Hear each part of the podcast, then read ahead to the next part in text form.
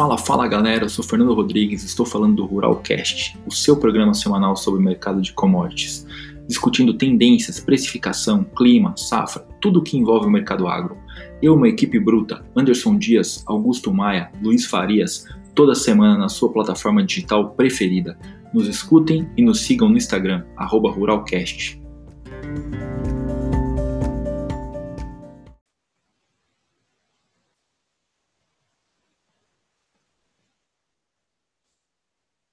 Fala, fala galera, sejam muito bem-vindos ao 26 episódio do Ruralcast. Eu sou Fernando Rodrigues e estou aqui com meus amigos Anderson Dias, Luiz Farias e Guilherme Moreira.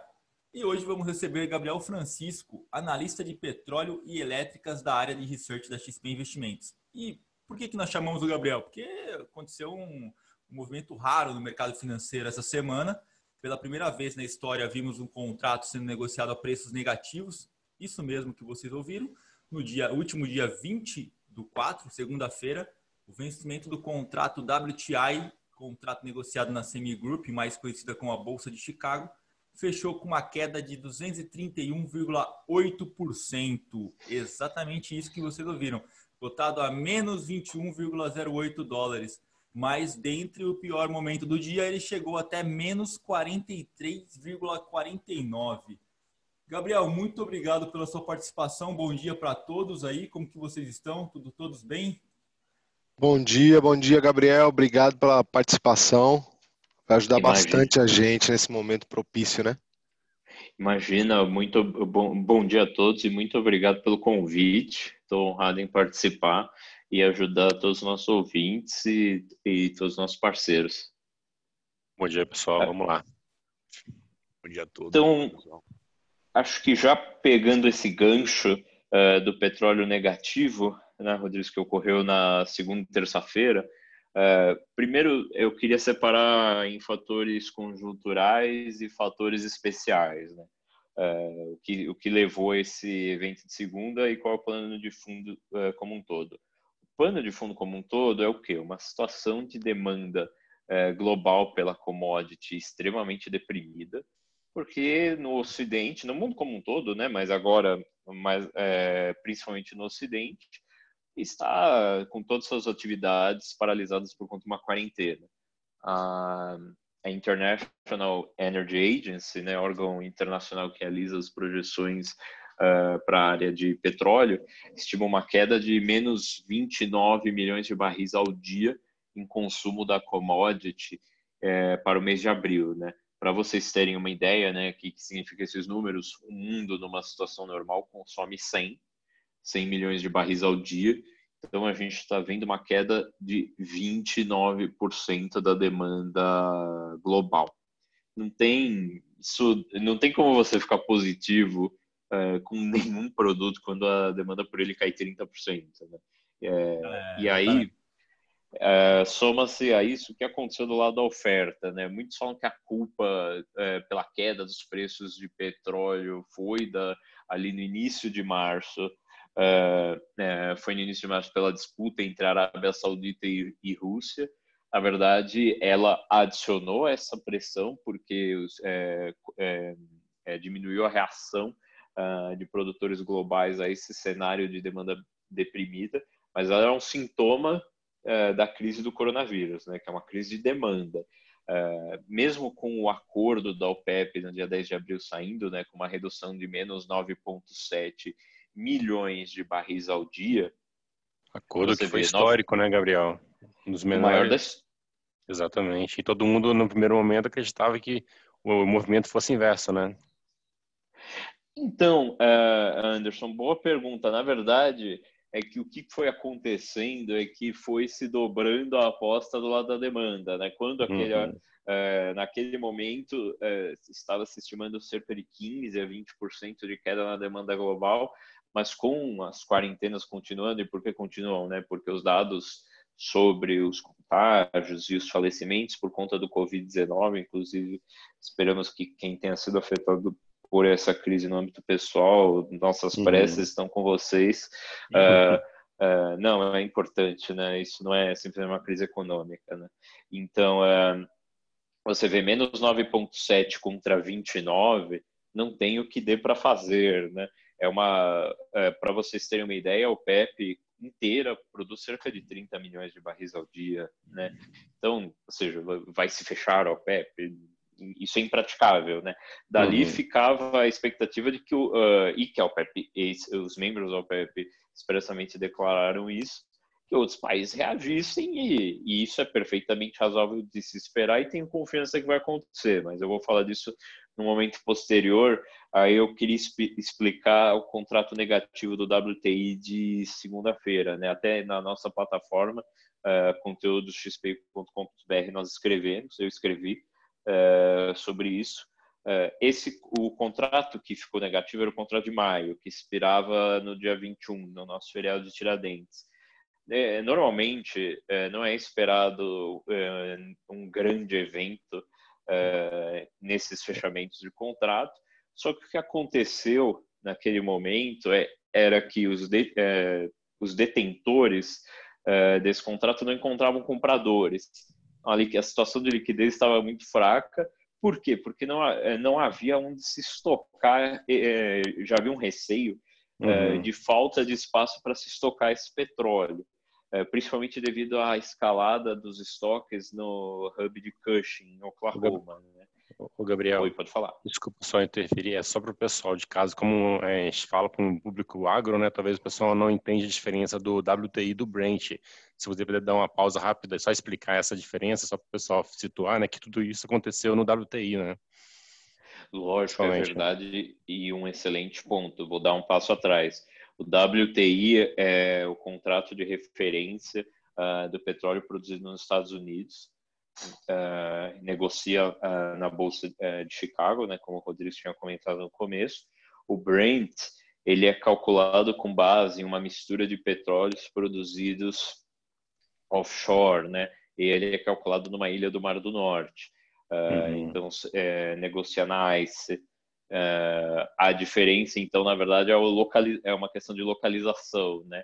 Uhum. É, então, o Brent normalmente, é, normalmente referencia, ele é usado de referência para petróleo produzido uh, marítima no mar, certo? Uhum. Por exemplo, o Brasil, uh, o Brasil funciona segundo essa dinâmica porque praticamente todo o nosso petróleo é produzido em plataformas offshore, seja no pós-sal ou no pré-sal. Uh, também os royalties são calculados uh, usando em referência ao preço do Brent. Uh, e o, o, preço, na verdade, o preço não é deter... o nosso preço, ele, o preço que conseguimos ofertar o nosso petróleo globalmente, ele é a desconto ou prêmio do Brent. Isso é por uma questão de diferencial de qualidade, né? Então, a nossa vida aqui como brasileiro, como brasileiros, é mais afetada pelo Brent, certo? Isso também é outra, é bem importante porque pessoal estava achando que essa situação podia se replicar aqui, e na verdade não. Uhum, perfeito, Gabriel. Desculpa incomodar. Não, imagina, isso é super importante e, é, e, eu gosto muito de falar disso, né? Então, às vezes eu posso desembestar a falar e aí, uh, e, se me deixar, eu falo disso o dia inteiro. Uh, Nossa. Mas então, uh, o que aconteceu no contrato do WTI, é, que é o petróleo, é, referencia o petróleo produzido uh, em, em, regiões terrestres nos Estados Unidos foi que os operadores que detinham os contratos uh, referentes a esse petróleo vencendo com referente ao período de maio, né, que vencia no dia 21, essa terça-feira, nosso feriado de Tiradentes, eles não encontravam compradores marginais porque havia um receio de que não houvesse espaço físico para se estocar esse petróleo. Aí, sem comprador, só vendedor, o preço foi deteriorando até um ponto que chegou em território negativo, que é como se o dono desse contrato tivesse disposto a pagar alguém é, para que se estocasse esse petróleo, certo? Uh, e, é, aí há uma, houve um conflito entre o mundo financeiro, né, que um operador de mercado financeiro uh, não pode, não tem onde se estocar esse petróleo, né, e o operador físico operador da economia real, né? Que uhum. tem, mas só que é ele que está, ele ali, é, ele é a demanda marginal. Por isso a gente chegou nessa situação de petróleo, é, de petróleo negativo, que os operadores financeiros estavam dispostos a fazer qualquer coisa para que alguém levasse esse contrato, inclusive pagar por isso. E a, e a perspectiva, Gabriel, para frente, olhando agora o cenário que a gente já viu, vamos dizer assim, esse esses piores momentos agora? É, o que, que você enxerga de perspectiva? É, quais são as ações que eles estão fazendo para contornar esse movimento e para fazer para trazer um pouco mais de normalidade dentro de um cenário de caos igual a esse que a gente está vivendo agora, né? Vamos assim, vamos olhar para frente, né? Porque o que aconteceu realmente já, já foi e assim todo, todo mundo já, já ficou espantado com o acontecimento em geral que tem que tem que, que, que causou no mercado, né? Mas a, a, eu acho que a, o ponto é que existem derivadas em cima desse desse acontecimento, né?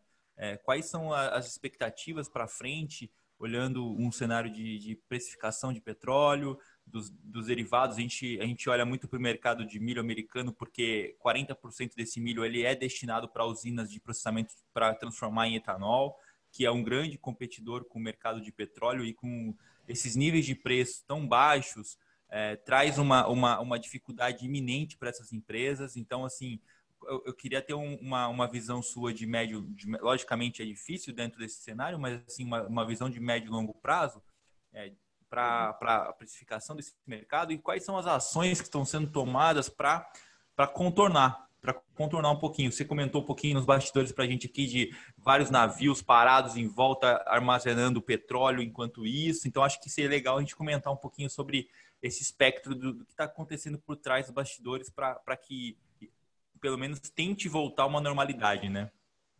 Claro, claro. É, quem tem, querendo ou não, é, esse é um mercado descentralizado, certo?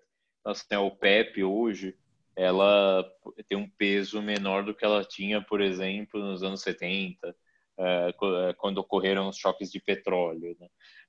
Para vocês terem uma ideia, hoje os Estados Unidos é o maior produtor de petróleo do mundo é, e por uma margem boa.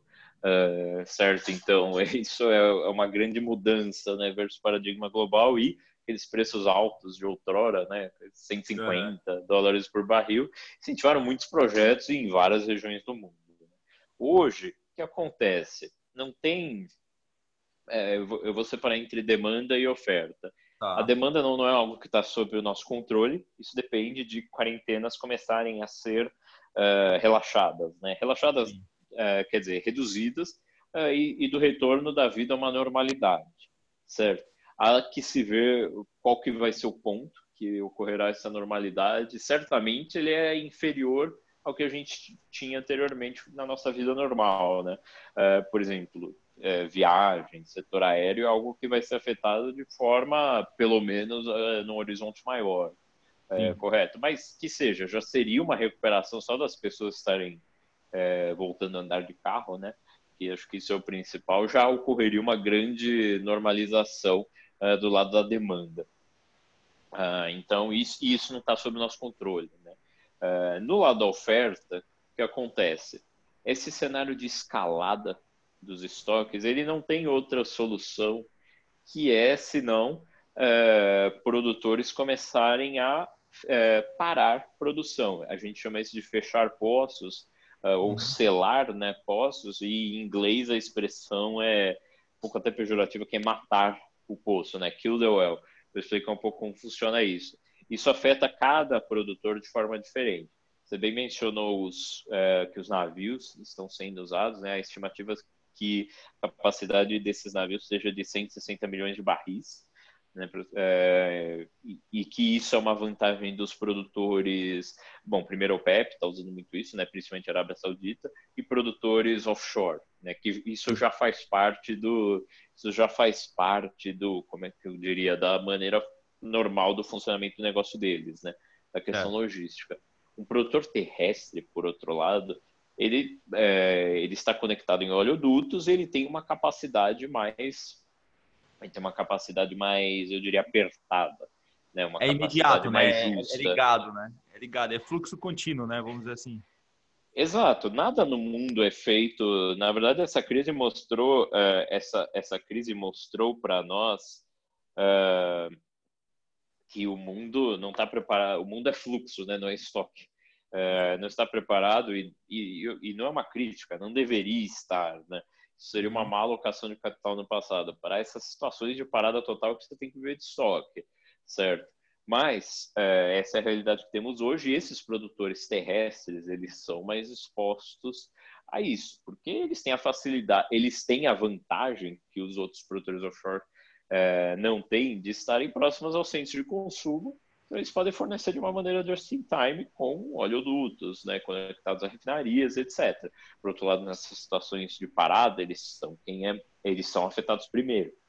Então, é, vários para como refina, as refinarias na ponta também estão com estoque de derivados alto, estão reduzindo uh, os seus turnos de produção, né, suas bateladas de produção, uh, isso replica-se para o lado do pro lado upstream, né, que o upstream é o lado do produtor de petróleo cru, uh, do produtor da commodity.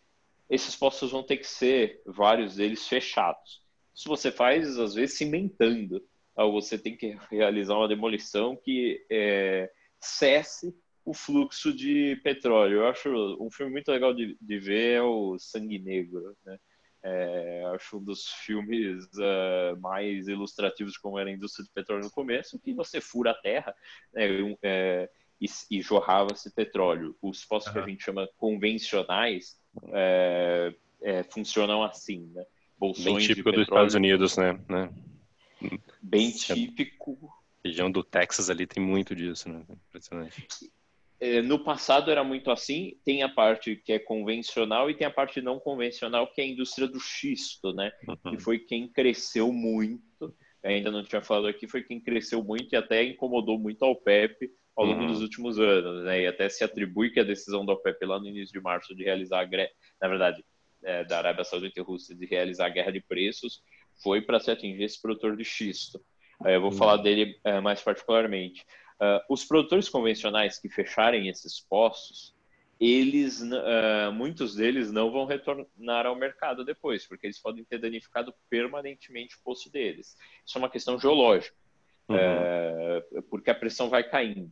Então você, aquilo não pode parar, né? Você continuamente, por exemplo, tinha que ficar fazendo recuperação desses poços e injeção de pressão para se manter aquele fluxo e a partir do momento que você para, é, a retomada é igual um carro para pegar no tranco, sabe?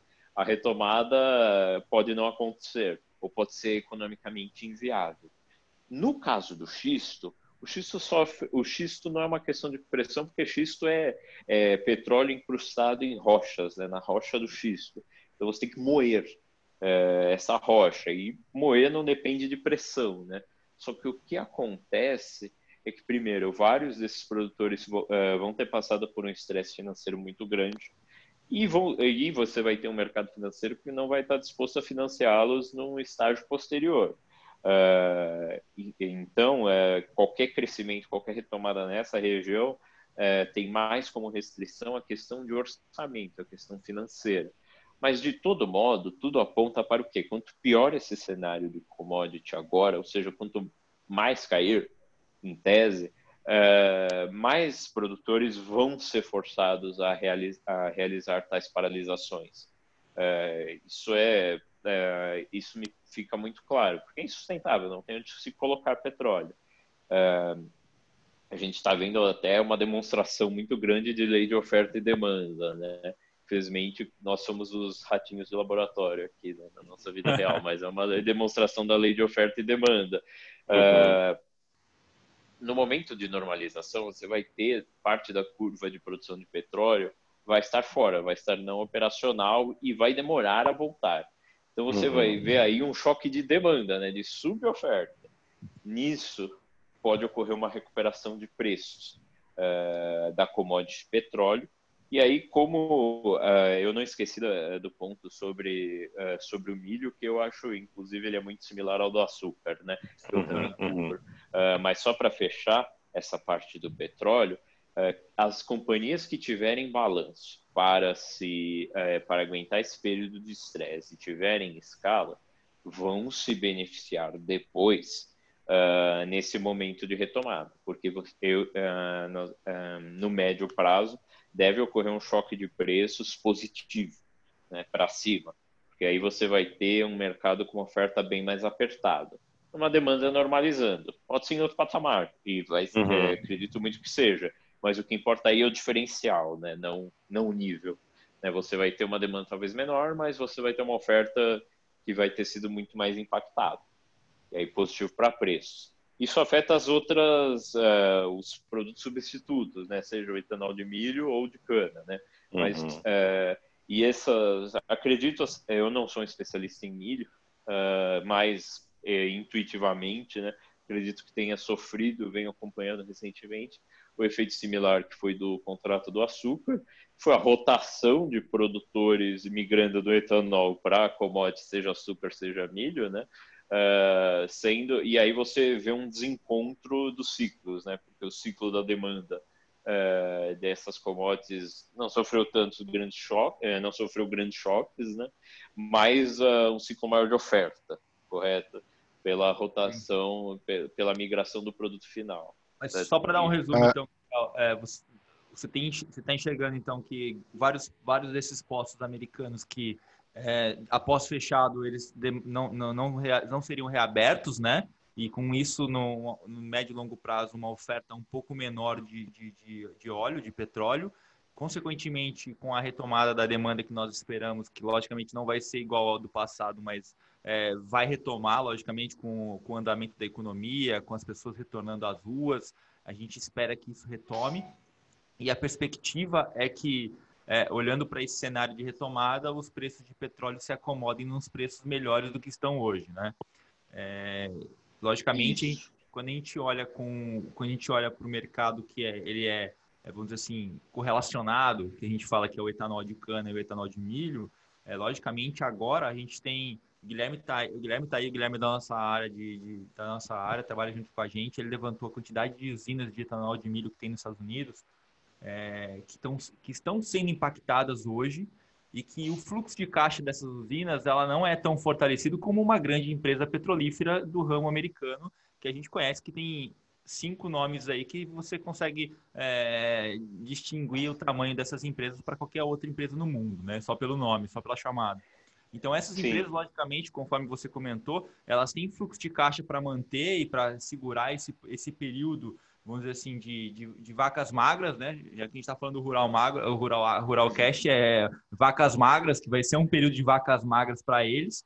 É, enquanto essas usinas de etanol de milho, que tem um fluxo de caixa mais apertado e que o processo de, de aquisição desse milho já, já tinha acontecido e vem uma outra safra de milho muito maior, é, quantas usinas são, Gui?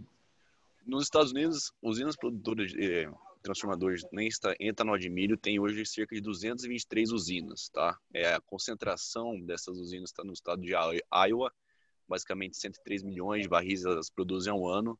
Temos um, alguns três principais players que são responsáveis por, por market share é, aproximado de 50%.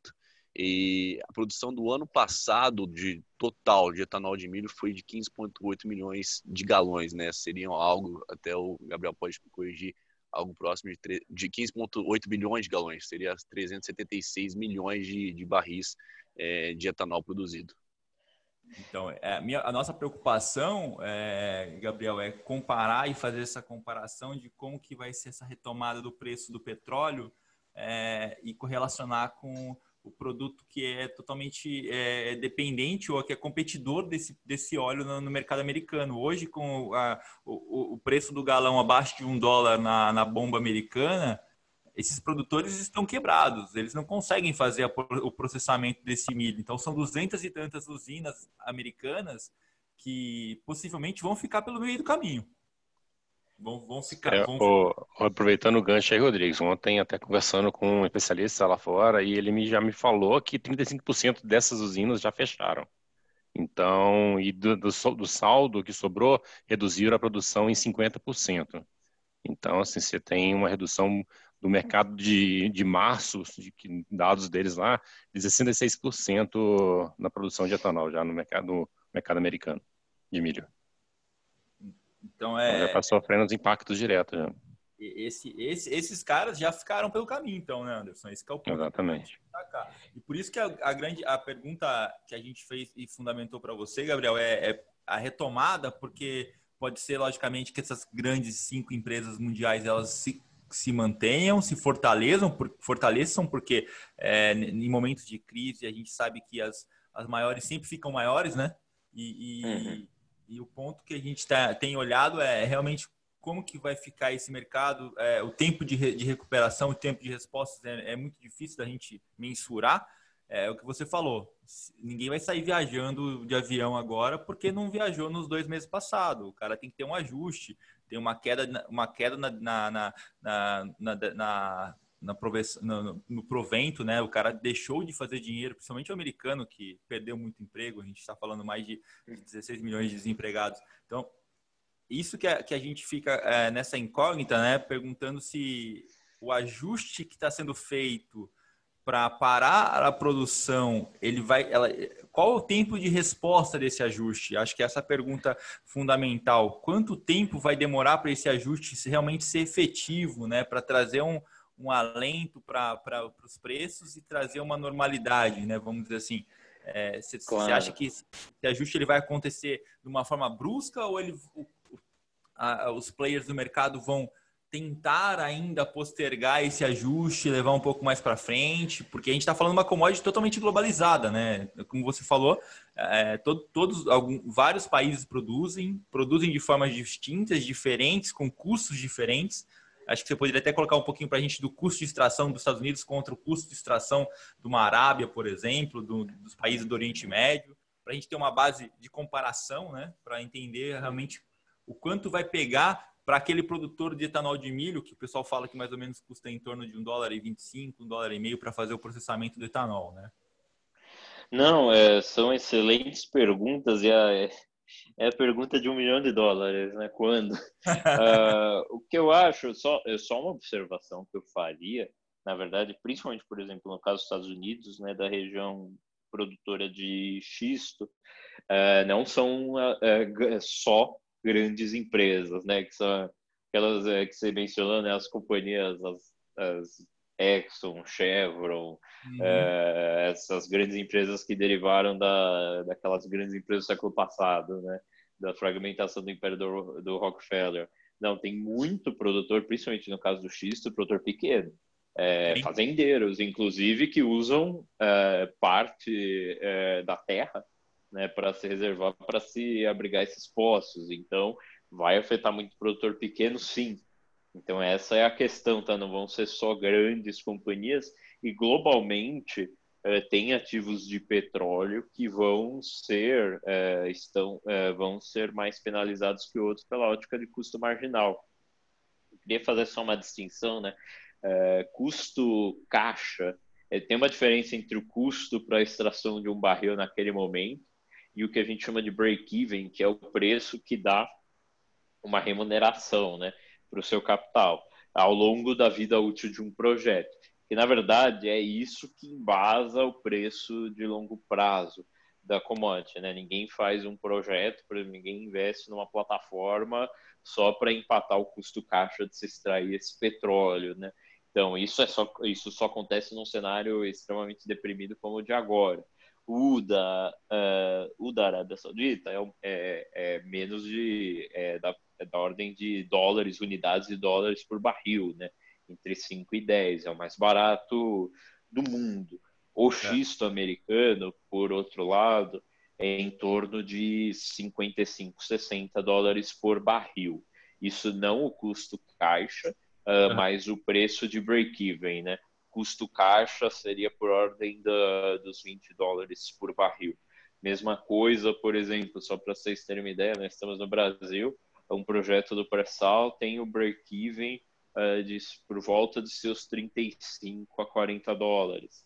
Pouco menos porque a produtividade tem sido muito elevada. Mas o, o custo caixa, que é o custo para se tirar aquele barril do fundo do mar, né, e com custo variável, associado de se manter aquela plataforma é em, por volta de 5 dólares por barril, né, pela produtividade elevada. Mas isso não é a ótica de break-even, né? Break-even leva em conta é, é, break-even leva em conta o projeto ao longo do tempo. Todos os custos, um, né? E, exato. Sobre o trazendo para o mundo, né, para o mundo do nosso espectador, o mundo do etanol, até eu eu não sei como, confesso que não é o mercado que eu, que eu me é, que eu, eu monitoro mais atentamente. Agora, eu acharia estranho porque a curva futura, por exemplo, de petróleo, ela já antecipa essa recuperação. Ela está em contango, né? É, me surpreenderia se, por exemplo, a das, uh, a das commodities substitutas né, e atreladas, como uh, o, o, etanol, seja uh, o etanol e milho e açúcar, não estivessem refletindo algo pelo menos similar, porque vai afetá-los da mesma forma, certo? E até, por exemplo, por uma questão de situação financeira, mais produtores vão ser nessas indústrias podem ser negativamente afetados vis-à-vis a indústria de petróleo, é uma observação perfeitamente válida. Então, por exemplo, se a curva futura tivesse implícita, tivesse flat ou muito deprimida, eu acharia estranho, entendeu? Sim. Porque não estaria refletindo a normalização da demanda. Isso óbvio. É, o que, que precisa acontecer? Precisa, é, as quarentenas precisam passar. Aqui eu não faço uma distinção, é, não sou especialista em saúde, nada, mas eventualmente o mundo tem que voltar à normalidade. O planeta não funciona em home office, né? Isso é, é uma solução é temporária. Mas aí e que serve muito para nós, que somos é, da indústria de serviços, né? Indústria financeira de serviços, é, mas o mundo e principalmente o setor produtivo não funciona assim, certo? Então, é, isso eventualmente precisa, precisará uh, passar, e acredito que vai.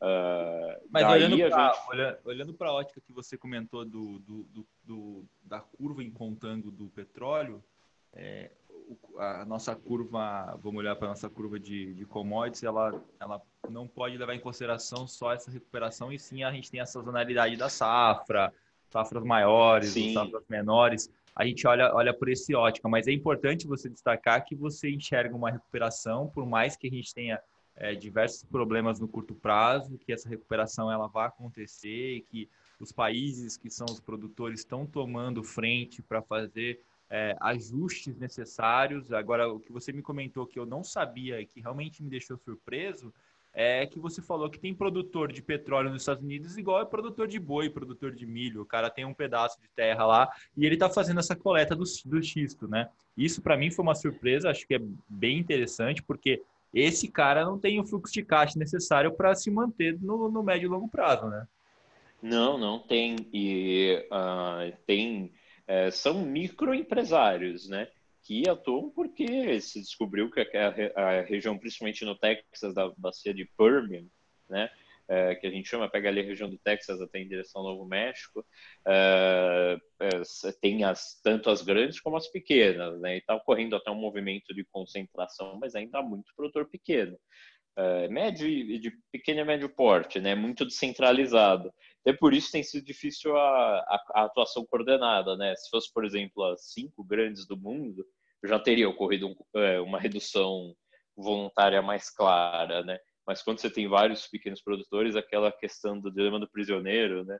É, do equilíbrio, o produtor não está disposto a sacrificar o volume, mesmo que aquilo implique o, um preço marginal me, menor, né? Quando você é pequeno. Então, é, não é essa racional, é impossível se assegurar essa racionalidade. Uh, então, uh, acredito que vários desses produtores serão afetados. E mesmo uma... os de mé... Oi, pode falar. Não, não, é só uma curiosidade mesmo. O Rodrigues comentou sobre isso aí, mas aqui no Brasil também a gente tem pequenos produtores, Rodrigues, principalmente no Nordeste. Eu, eu rodei uma vez uma região de Mossoró, ali tem muitos pequenos produtores, né, de petróleo também. Parecido tem... até com os Estados Unidos, né? São, uh, são os ativos super antigos ou terrestres ou de águas rasas. Isso. São pequenas empresas, pequenos produtores. Eles agora têm é, uma questão, o um desafio da menor escala, né? É, uhum. Para se lidar com esse, é, com esse cenário, mas existem. Aqui no Brasil é muito concentrado, né? Uhum. Mas uh, existe sim Uh, mas os, os, Estados Unidos são o principal, acho que o principal reflexo uhum. dessa descentralização. Isso é recente, tá? Graças ao xisto, principalmente. Uhum. É, então a minha, minha, minha, minha, na verdade eu espantei, logicamente, exatamente por conta do xisto, que eu entendo que o xisto é um, é um, é um petróleo que é, é mais complicado de ser retirado do que o outro, né? Do que o somente perfurar, né?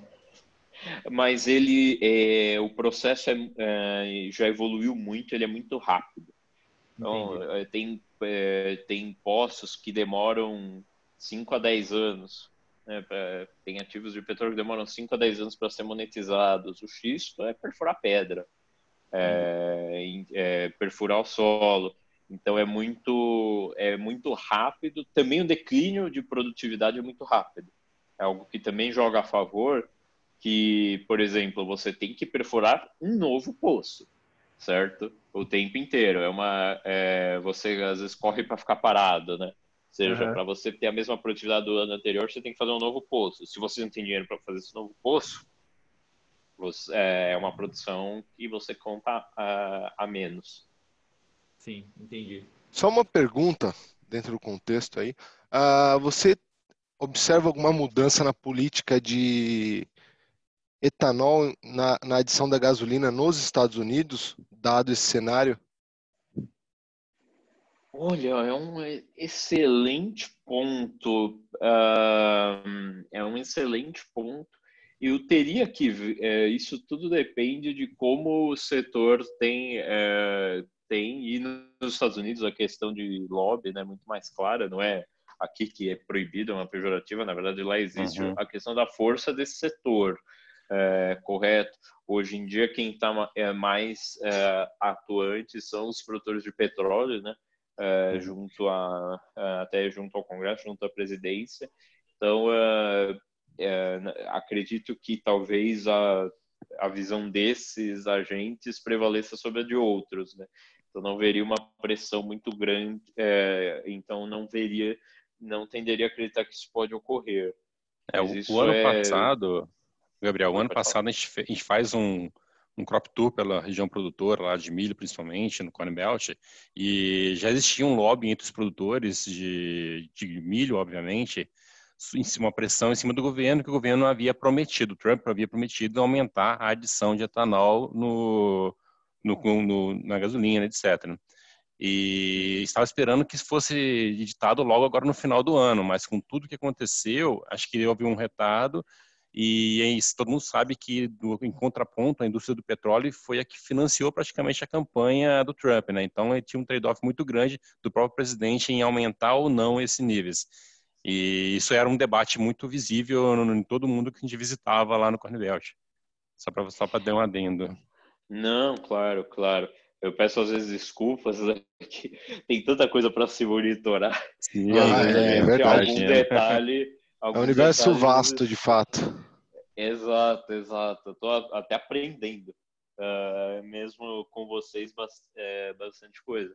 Mas de todo modo, é, todo, todo, eu observo globalmente que todos agora querem uma ajuda, certo?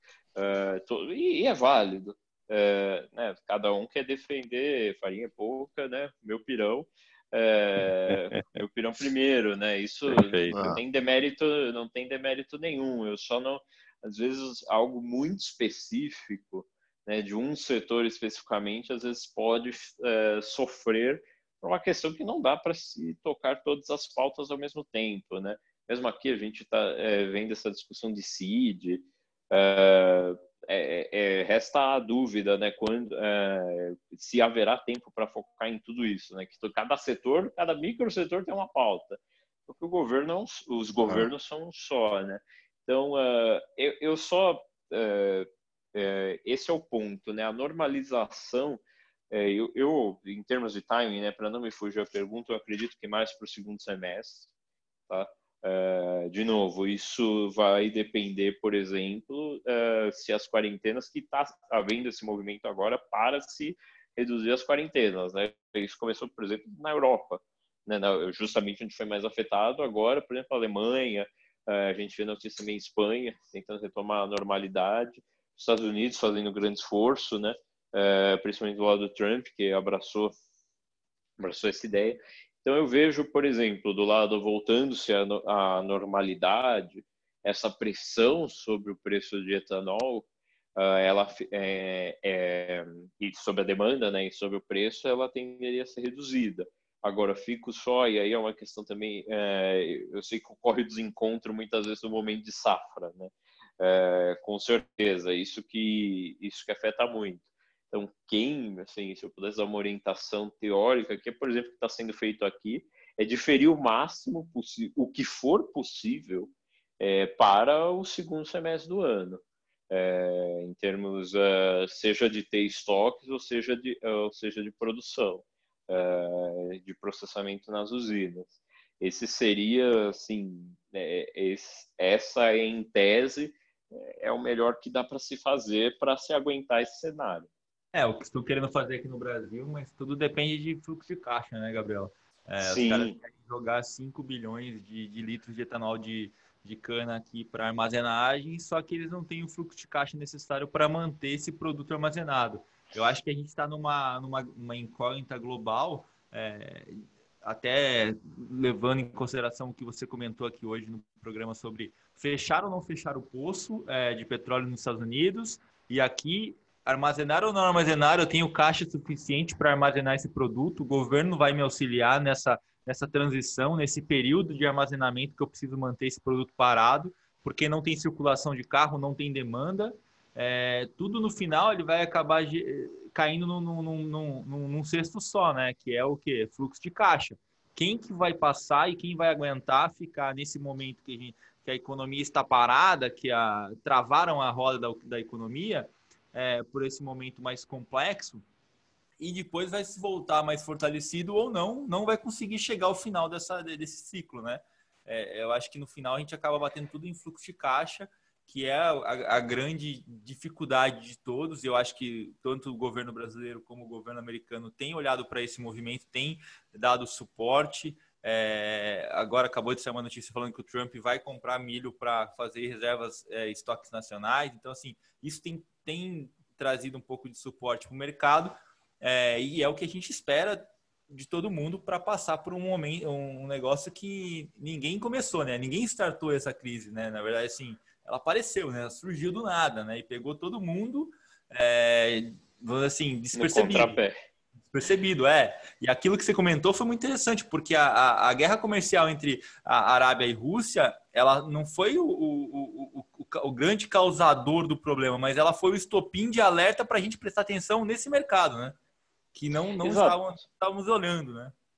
Exato, e também e do lado deles tem um mérito, né? De falar, nós não vamos arcar com isso tudo sozinho, por exemplo, o PEP vai a zero, se o PEP inteiro, isso aí, o exercício teórico, for a zero, talvez não tivesse não tivesse esse problema, mas eles têm espaço para ir. Primeiro que é impossível, né, geologicamente falando. Segundo, é. É, acho que é até injusto que um só arque com, com esse problema, né? Agora, assim, infelizmente, é, Rodrigo, querendo ou não, em toda a crise, por exemplo, quando eu falo de fechamento de um poço, né, na verdade, uhum. às vezes é o fechamento de uma empresa, né? É, então, assim, em uma crise, uh, infelizmente, algumas companhias não resistem. Uh, o que, uh, assim, acho que o que pode ser feito e negociado em termos de fluxo de caixa, né, é você negociar o máximo possível as suas saídas. Né? Então, é, referente a custos, os Estados Unidos tem uma economia em termos mais liberal com respeito a contratações, é, que agora é, isso vem, é, vem se refletindo, né? De tentar, por exemplo, alguma medida no lado fiscal. A gente vê N pacotes né, saindo. Eu não monitorei no detalhe, por exemplo, para saber se já existe um pacote direcionado ao setor ou não. Essa questão, por exemplo, de compra de estoques, ela é um pacote, né? Já se discutiu fazer isso para petróleo, faz sentido que faça, é, faz sentido que se discuta isso para outras uh, para outras commodities, uh, correto? Uh, agora, infelizmente, não há, por, não há como isso ser eterno, né? É, é, é uma verdade, eu não quero ser, como é que eu diria, eu não gosto, parece que eu só trago notícia ruim, né? Que eu cubro só, só difícil.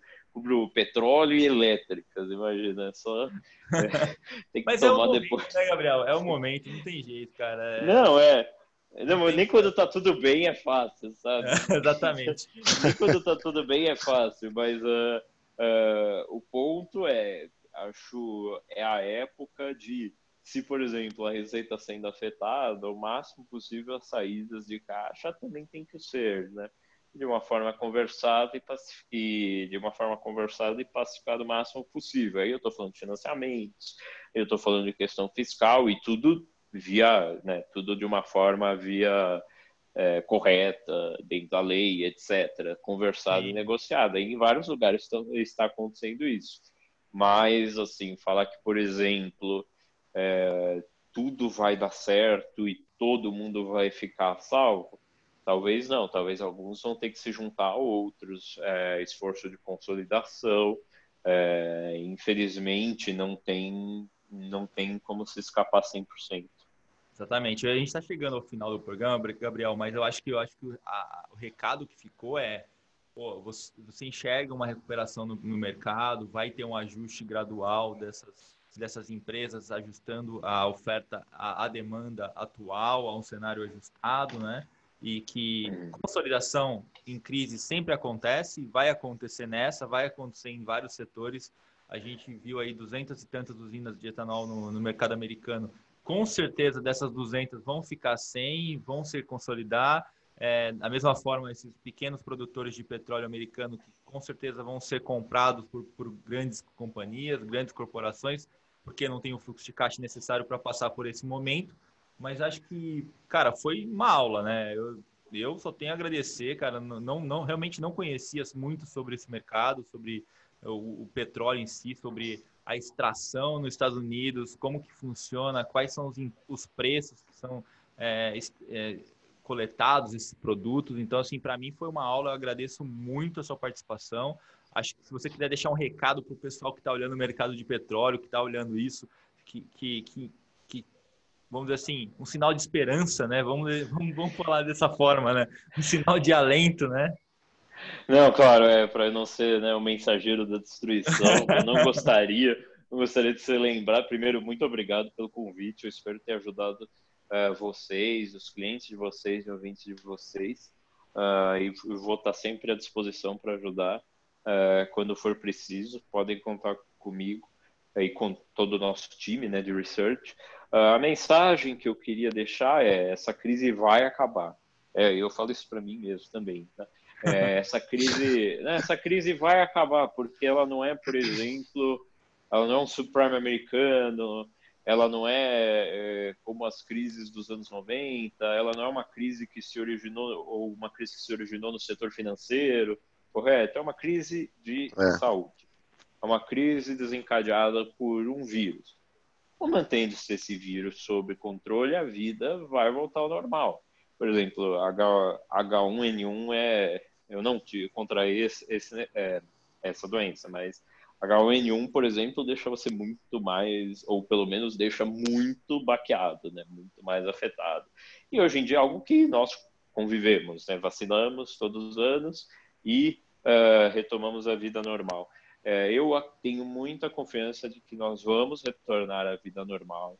Então, para os negócios, eles não vão ser disruptados eternamente. Então, é, sei que é, é, a hora mais escura é antes do amanhecer, né? Então, é, para quem agora está perdendo a esperança ou está realmente muito preocupado, acho que é respirar fundo e pensar: essa crise não é eterna. Gente, óbvio, até já li livros de, é, como é que eu diria, é, behavior economics, né? Que no momento mais negativo você exacerba aquilo. Tem que exacerbar mesmo, né? Parece que aquilo é eterno, mas não vai ser. Então, uh, não vai ser, isso vai passar e nós voltaremos a ter uma vida muito mais normalizada de novo. É isso. Crise é oportunidade, né, Gabriel? Crise é oportunidade no final, né? Então, assim, tem que olhar com a ótica de oportunidade, né? Existem oportunidades na crise. Cara, eu Exato. gostaria muito. Opa, desculpa. Não, não, eu só concordei contigo. Tá. Gostaria de agradecer muito a participação sua em nosso programa. Fica aberto o convite aqui. Vamos falar sobre petróleo Sempre que a gente for tocar nesse assunto, a gente vai convidá-lo. Agradeço muito a sua disponibilidade. Pessoal, vamos lá para mais um dia? Todo mundo está. Vamos lá, obrigado, Gabriel. Muito boa a explanação. Foi uma aula. Obrigado mesmo. Obrigado, Gabriel. Eu agradeço muito, deixo um abraço a todos e reforços. No que precisarem, estou por aqui. Igualmente, meu velho. Obrigado. Bom dia, bom trabalho a todos, galera. Valeu, bom dia. Um abraço.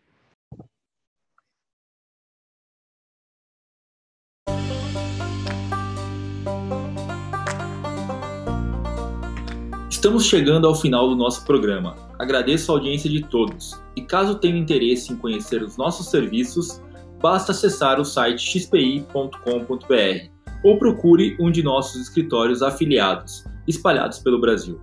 Estamos nas principais plataformas digitais, arroba Ruralcast.